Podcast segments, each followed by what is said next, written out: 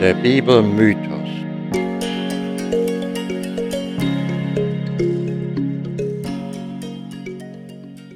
Hallo und willkommen zu Episode 3 des Podcasts Der Bibelmythos. Ich bin Peter, Betriebswirt und Soziologe und ich verfüge auch über ein fundiertes Wissen über die Bibel. Auch diese dritte Episode, wie auch die zweite, wird als Monolog abgehalten. Heute wird die Erforschung der Entstehungsgeschichte der Bibel fortgesetzt. Jetzt ist das Neue Testament an der Reihe. Im Anschluss daran werde ich über das Werden der christlichen Dogmen sprechen, insbesondere das der Trinität, auch genannt die Dreifaltigkeit. Keine Sorge, es werden keine theologischen Höhenflüge betrieben, sondern im Fokus stehen die menschlichen Dramen, die Teil dieses Werdegangs sind. Als nun die ersten Gemeinden kurz nach Jesu Tod in Jerusalem um 30 nach Christi entstanden, später dann auch in Kleinasien und Europa, gegründet durch Paulus auf seinen Missionsreisen, da gab es nur das Alte Testament, die hebräische Bibel.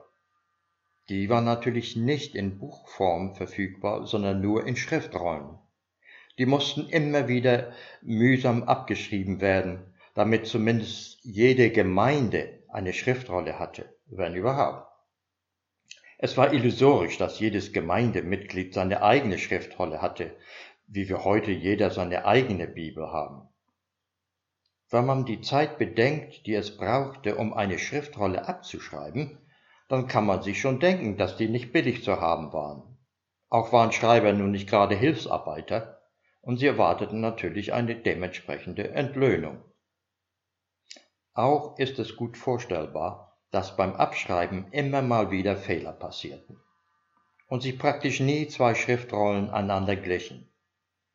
Manches Mal waren die Differenzen sogar größer.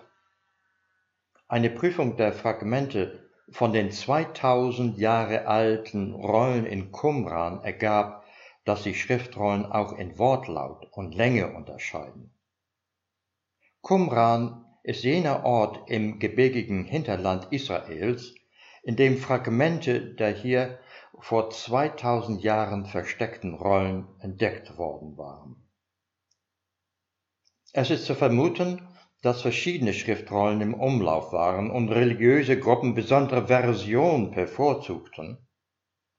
Und dann war da auch noch das Problem mit den Übersetzungen vom Aramäischen oder Hebräischen ins Griechische. Eine solche Übersetzung, genannt die Septuaginta, gab der ägyptische König im dritten vorchristlichen Jahrhundert in Auftrag. Und hier passierten auch noch Übersetzungsfehler. Besonders hervorstechend ist derjenige von Jesaja Kapitel 7, Vers 14. Dieser Text wurde irrtümlich mit Jungfrau anstatt mit junge Frau übersetzt. Das hatte Konsequenzen. Denn dies beförderte die Vorstellung, dass Maria noch Jungfrau war, als sie Jesus gebar. Man versuchte zwar, die Bibel immer wieder zu bereinigen, indem solche Übersetzungsfehler ausgebügelt wurden, was aber soll uns nun glauben machen, dass die zuletzt im Jahre 1979 revidierte Fassung dem Original entspricht? Die Originale sind längst verloren gegangen. Sie haben die Zeit nicht überdauert. So, abgesehen von den Qumran-Rollen haben wir keinen Vergleichsmaßstab. Wie wir in der letzten Episode gesehen haben, kann die Frage nach dem oder den Autoren des Alten Testaments nicht wirklich mit letzter Sicherheit beantwortet werden. Wir nehmen ja an, dass dahinter ganze Autorenkreise stecken, die über die Jahre während des Exils in Babylon gearbeitet haben. Die hielten sich jedenfalls bedeckt benannten Mose als den Autoren der ersten fünf Bücher. Und diese fünf Bücher hatten ja eine besondere Autorität für das Judentum. Man nennt sie auch die Tora. Die gesamte hebräische Bibel wird Tanach genannt, umfasst also nebst der Tora auch die Bücher der Propheten und die Schriften. Ansonsten bleiben die Autoren, was den geschichtlichen Teil des Alten Testaments betrifft, anonym. Das hatte sicherlich Gründe, über die wir hier nicht zu spekulieren brauchen. Aber zunächst ein paar Worte zur Struktur des Neuen Testaments. Das Alte steht zum Neuen Testament wie der alte Bund zum neuen Bund. Jedenfalls sehen die Christen das so. Der Bund abgeschlossen wurde, entweder äh, der alte Bund wurde abgeschlossen zwischen Israel und Jahwe und der neue Bund eben zwischen äh, dem Christen durch äh, Jesus und äh, Gott. Die Anordnung des Neuen Testaments ist nun wie folgt. Auch hier gibt es drei Teile. Da sind zunächst die Geschichtsbücher, das umfasst die vier Evangelien, die man auch als so eine Art Biografie Jesu bezeichnen kann, und die Apostelgeschichte des Paulus. Zweiter Teil sind die Briefe, und es gibt 21 davon. Und darunter sieben, die sind als echt bezeichnet, die des Paulus. Und dann gibt es noch andere Briefe, so die des Petrus und des Johannes. Und das letzte Buch der Bibel, der dritte Teil, das ist die Offenbarung des Johannes, auch Apokalypse genannt. Insgesamt zählt das Neue Testament 27 Schriften. Diese Schriften sind in einem Zeitraum von weniger als 100 Jahren entstanden, zwischen ca. 50 nach Christi und 140 nach Christi. Die sogenannte historisch-kritische Forschung hat mehrere ursprünglich dem Paulus zugerechnete Briefe als gefälscht entlarvt. Dazu gehören zum Beispiel 1 Timothy und 2 Thessaloniker.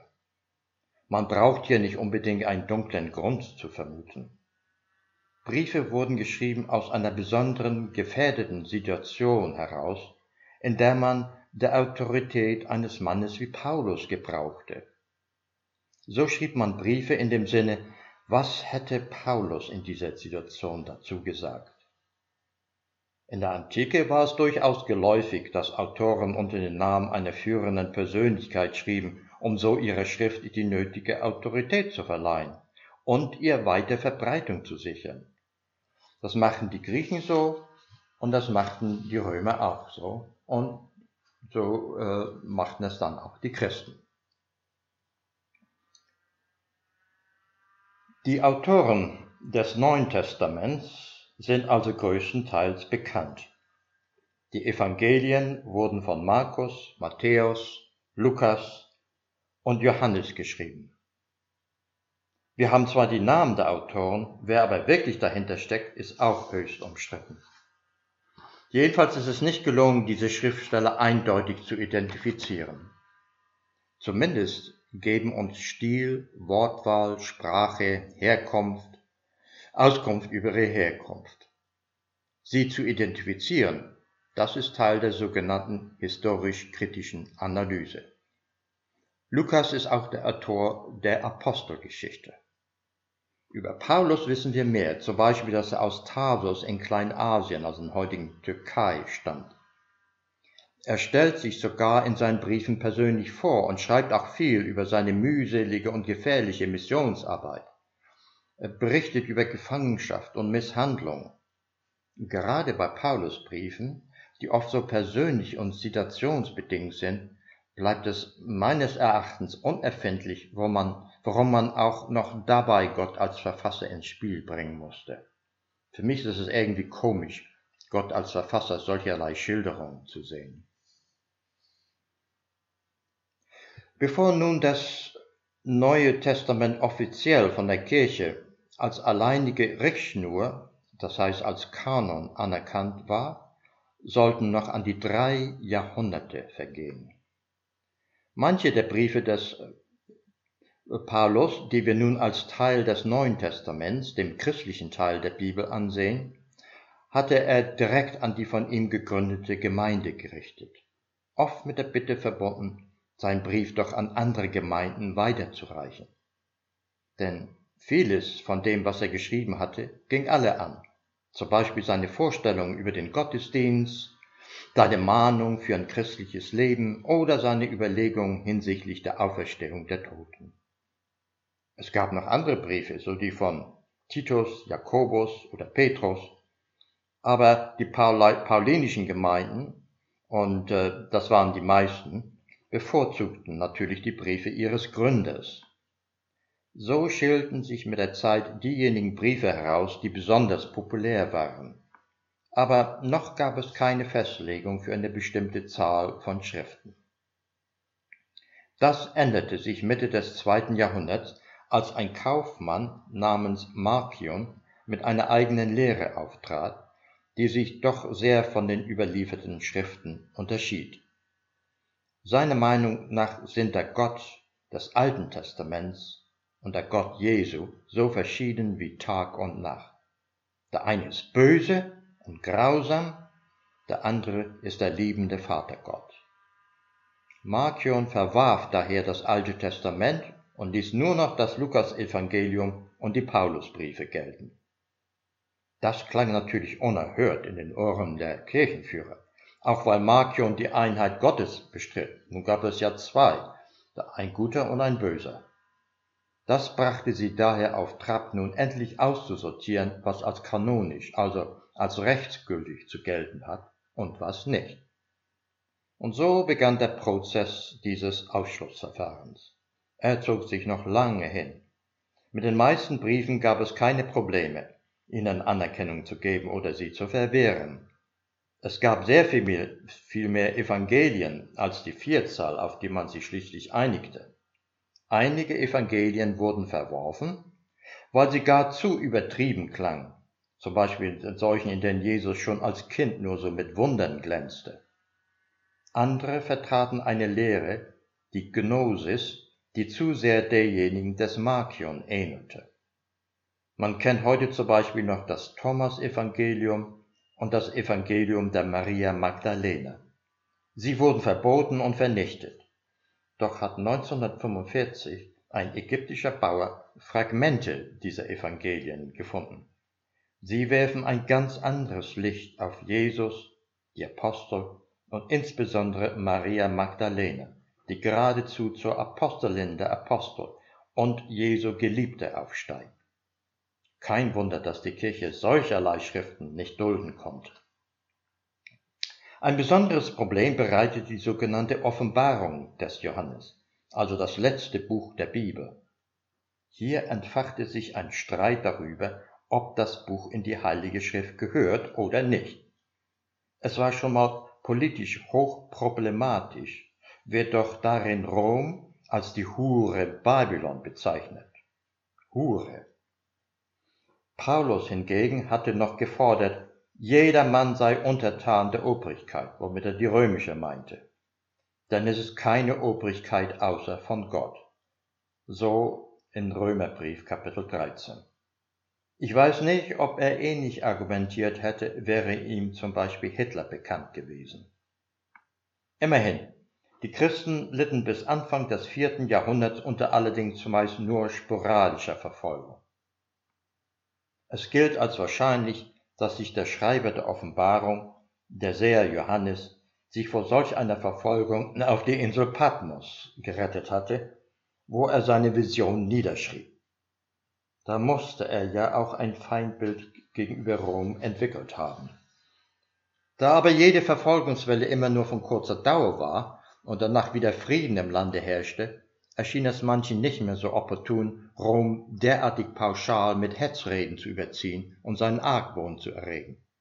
So wandte sich zum Beispiel der Kirchenführer Dionysius von Alexandrien, der im Jahre 264 nach Christi gestorben war, gegen die Einbeziehung der Offenbarung in das Neue Testament als hundert Jahre später eine charismatische Bewegung unter der Führerschaft eines Montanus sich von der Johannes-Offenbarung inspiriert fühlte und die Gläubigen veranlasste, alles stehen und liegen zu lassen, da ja der Zusammenbruch der Welt unmittelbar bevorstand.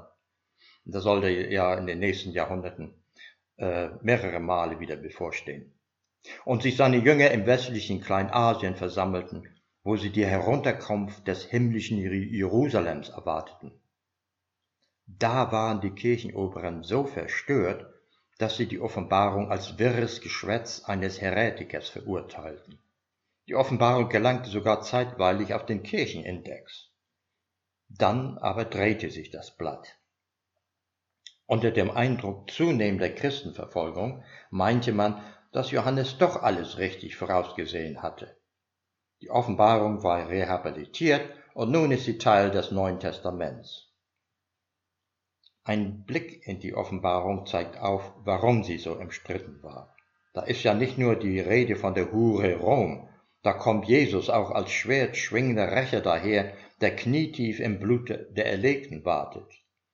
Offenbarung Kapitel 14, Verses 14 bis 20.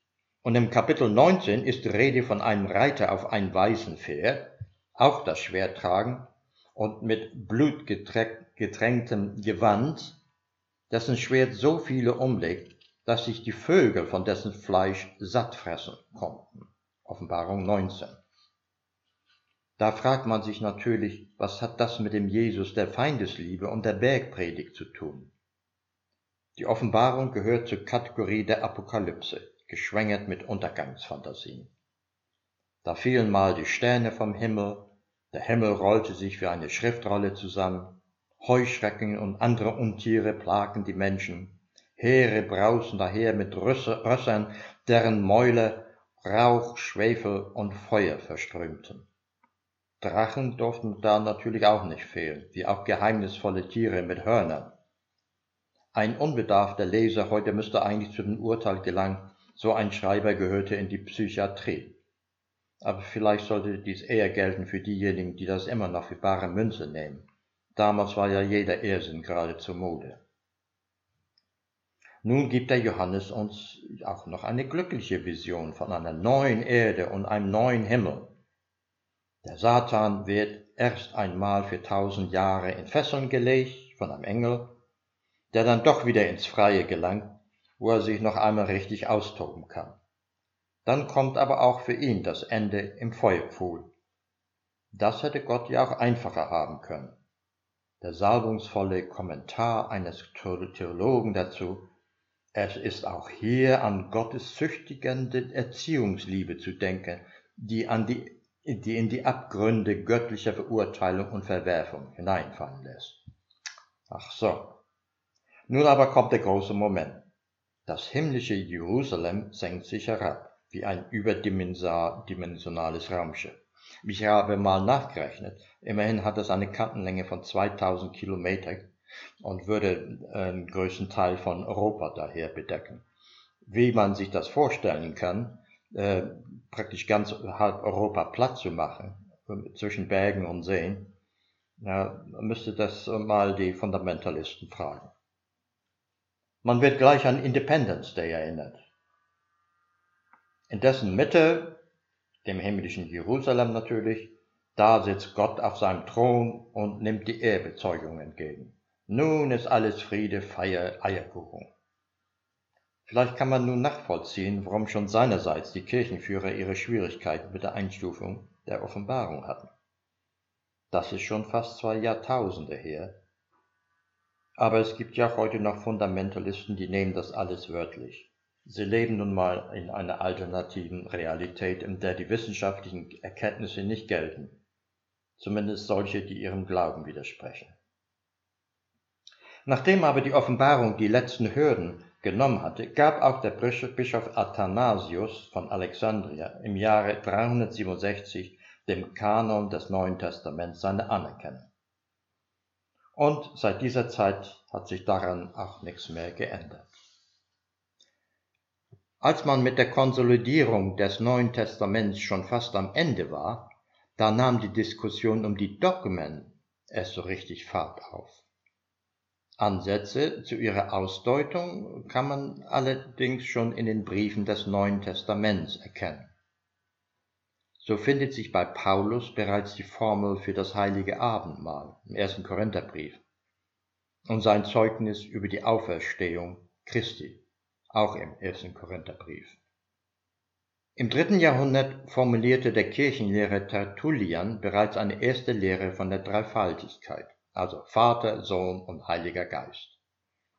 Mit den weiterführenden Debatten wurde es dann immer komplizierter. Bald war die Rede von Logos, dem Subordinationsprinzip, Begriffen wie Hypostase, Gezeugtsein, Hervorgängen, Durchdringung weiter. Da schaut ja ein Normalsterblicher nicht mehr durch. Der erste richtige Streit um den wahren Glauben kam gleich nach der sogenannten konstantinischen Wende zustande. Das heißt also, als äh, Konstantin den Krieg gegen Maxentius gewonnen hatte. War Christus nun ewig oder ein aus dem Nichtsein geschaffenes, letztlich also geschöpflich, geschöpfliches? War er wesensähnlich, wesensgleich oder wesenseinig mit Gott? Zwei Hauptrichtungen lagen sich da in den Haaren. Eine vertreten von einem Priester aus Alexandria mit dem Namen Arius, eine andere von seinem Gegenspieler, der Bischof, auch aus Alexandria. Ein Konzil wurde 325 vom Kaiser Konstantin in Nikäa bei Konstantinopel einberufen, um den Streit zu lösen. Doch die versammelten Bischöfe konnten sich nicht einigen. Da sprach der Kaiser ein Machtwort. Er soll gesagt haben, dass der Sohn eines Wesens mit dem Vater sei. Eine ausformulierte Doktrin hatte er auch gleich bei der Hand, die er nun den Bischöfen aufzwang. Wer sich dagegen wehrte, wurde in die Verbannung geschickt. Und so kam das noch heute gültige Glaubensbekenntnis von Nikea zustande, verordnet von einem Kaiser, der gerade vom Heidentum ins Christentum übergeschwenkt war. Der damalige Bischof Eusebius aber hatte lobende Worte für ihn und nannte ihn einen Engel Gottes, dem niemand an Anmut, Schönheit und Stattlichkeit gleichgekommen sei. Dieser Engel ließ übrigens seinen eigenen Sohn und seine eigene Frau ermorden, weil er sie eines ehebrecherischen Verhältnisses verdächtigte. Wie wurde denn Konstantin zum Christen? Konstantin war in einen Machtkampf um die Herrschaft über Westrom gegen seinen Konkurrenten Maxentius verwickelt. Im Jahre 312 spitzte sich der Streit zu. Er musste auf dem Schlachtfeld entschieden werden. Vor dem entscheidenden Kampf soll Konstantin eine Vision gehabt haben. Ihm wäre, so wurde später berichtet, am Himmel das Kreuz Christi erschienen, samt der Botschaft, unter diesem Zeichen sollst du siegen. Nun waren Visionen zu der Zeit so gewöhnlich, dass sie analog zum Geld bei zu viel Umlauf die Gefahr der Entwertung liefen, zumindest aus heutiger Sicht. Konstantin hatte auch schon früher Visionen gehabt, so von Apollon, der aber war ein griechisch-römischer Gott. Und da nun Maxentius schon die römischen Götter für sich in Beschlag genommen hatte, entschied sich Konstantin für den Versuch mit dem Christengott. Konstantin gewann, Maxentius verlor sein Leben in der Schlacht. Der Gott der Christen hatte sich als stärker erwiesen.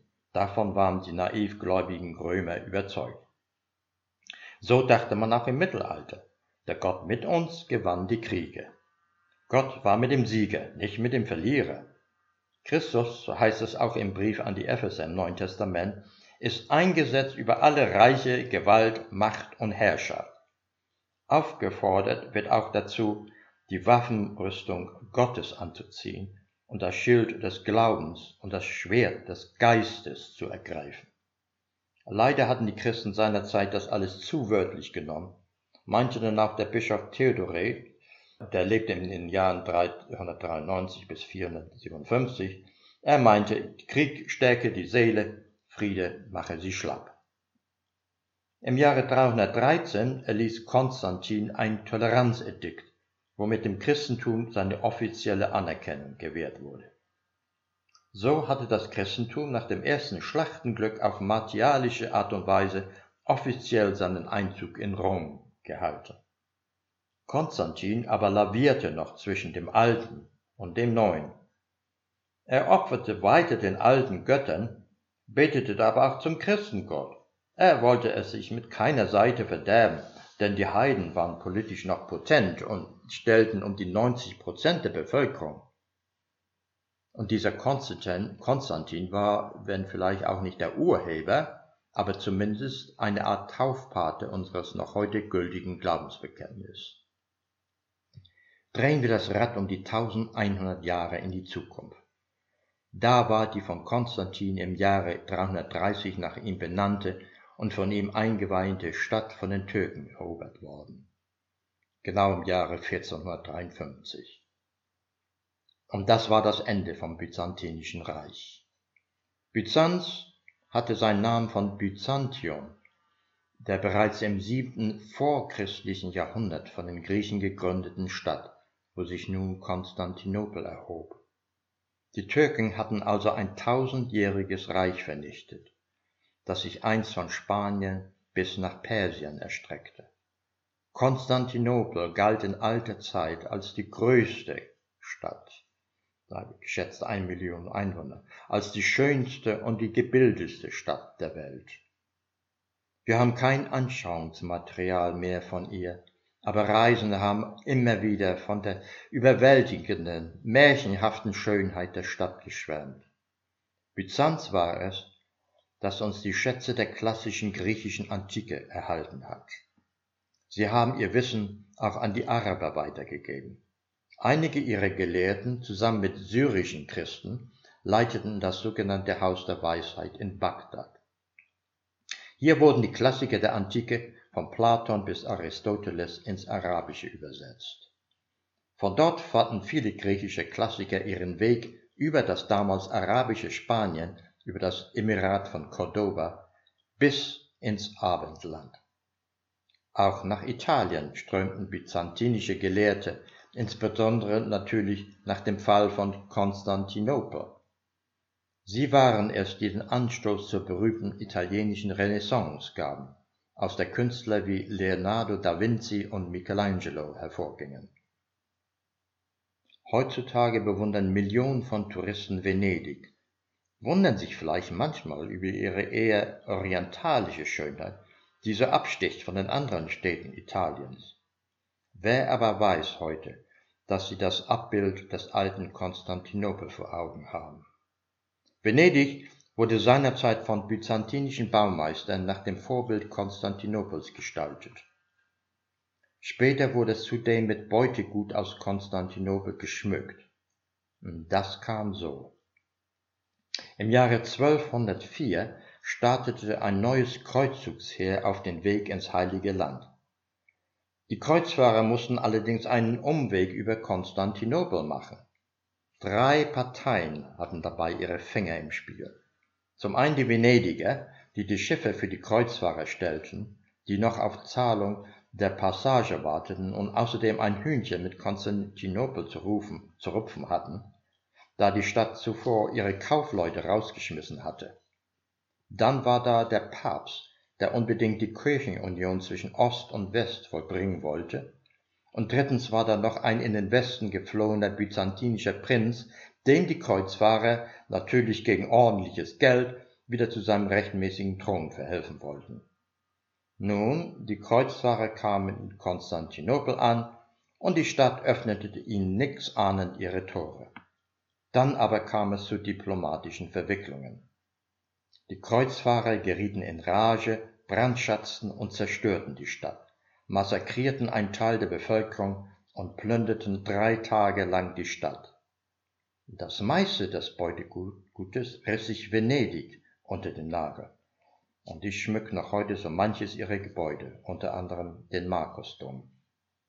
Nach 60 Jahren Besetzung konnten die Byzantiner ihre Stadt zurückerobern, aber ihr Reich war nun entscheidend geschwächt.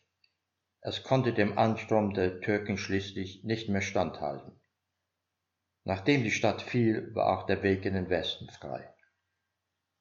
Die Türken kamen bis vor die Tore Wiens. Wenn man, wenn man aber heute Venedig bewundert, dann sieht man eigentlich das alte Konstantinopel. Nur, dieses war zehnmal so groß gewesen, und das gibt uns eine Ahnung davon, wie die Stadt einmal gewirkt haben muss. Alles ist nun untergegangen. Nur noch die Hagia Sophia, nun von Erdogan zur Moschee deklariert, ist verblieben. Einstmal war das größte und das am meisten bewunderte Bauwerk auf Erden. So, das war ein langer Exkurs, aber mit den Dogmen wollte ich mich auch nicht lange aufhalten. Das wäre für die meisten sowieso langweilig geworden. Aber noch ein Blick auf die nachfolgenden Konzile, die weiterhin an dem Dreifaltigkeitsdogma, also Trinität, feilten. Denn der Disput war ja noch nicht ausgestanden. Die Arianer gaben sich noch nicht geschlagen. Mal war die eine Seite im Vorteil, mal die andere, je nachdem, wessen Seite der Kaiser und seine Nachfolger ihre Gunst zuneigten. Der neue Patriarch von Alexandria, Athanasius, dem man Brutalität nachsagte, der auch mal seine widerspenstigen Bischöfe auspeitschen ließ, erwies sich als besonders halsstarrig. Mal ging er in die Verdammung, mal wurde er rehabilitiert. Es kam zu wahren Straßenschlachten zwischen seinen Anhängern und denen seines Gegners. Athanasius konnte nach der Rückkehr aus seiner Verdammung nur unter Militärschutz wieder eingeführt werden. Eine spätere Schlacht um den Stuhl von Konstantinopel soll 3500 Menschen das Leben gekostet haben. Solche Leute wie dieser Bischof waren natürlich auch meinungsführend auf den Konzilien. Da ging es so manches Mal heiß her. So stellte der Bischof Gregor von Nazianz, gestorben 390, 390, fest, es gibt auf ihnen, nämlich den Kirchensynoden, nur Rivalität und Machtkämpfe. Ein Jahr vor dem Konzil von Konstantinopel im Jahre 381 war der katholische Glauben vom Kaiser Theodosius zur Staatsreligion erklärt worden und das Konzil beeilte sich, dem Kaiser zu folgen. Theodosius, der sich ja auch von Gott berufen fühlte, war es auch, der Druck auf das Konzil ausübte und es eine Erweiterung des Glaubensbekenntnisses um den Heiligen Geist beschließen ließ. Noch waren nicht alle Fragen geklärt, wie zum Beispiel die über die Beziehung zwischen der Menschlichkeit und der Göttlichkeit Christi. Als ein Nestorius Maria nicht als Gottesgebärerin, sondern nur als Christusgebärerin anerkennen wollte, da fiel auf ihn die Verdammung. Er und seine Anhänger zogen sich nach Syrien zurück und gründeten dort eine neue Kirche, die noch heute besteht. Hatte Christus nun zwei Naturen, eine göttliche und eine menschliche? Waren die beiden vermischt oder standen sie nebeneinander? Solcherlei waren die Streitpunkte, um die wahre Schlachten geführt wurden. Eine Synode in Ephesus im Jahre 449, die diese Position auflösen sollte, scheiterte am Pöbel, der das Gebäude stürmte. Der Vorsitzende des Konzils, ein Bischof Dioskor von Alexandria, hat in weiser Voraussicht schon mal seinen gewaltbereiten Mönchsanhang mitgebracht, damit er so seine Ansicht durchsetzen konnte. Diskor vertrat die Lehre von der Ein-Natur Christi, seine Widersacher die Zwei-Naturen-Lehre. Der Pöbel wütete nun mit dem Schlachtruf, heraus mit Eusebius, verbrennt ihn, in Stücke soll er geschnitten werden, weil er Christus spaltet. Die andere Partei griff die Flucht.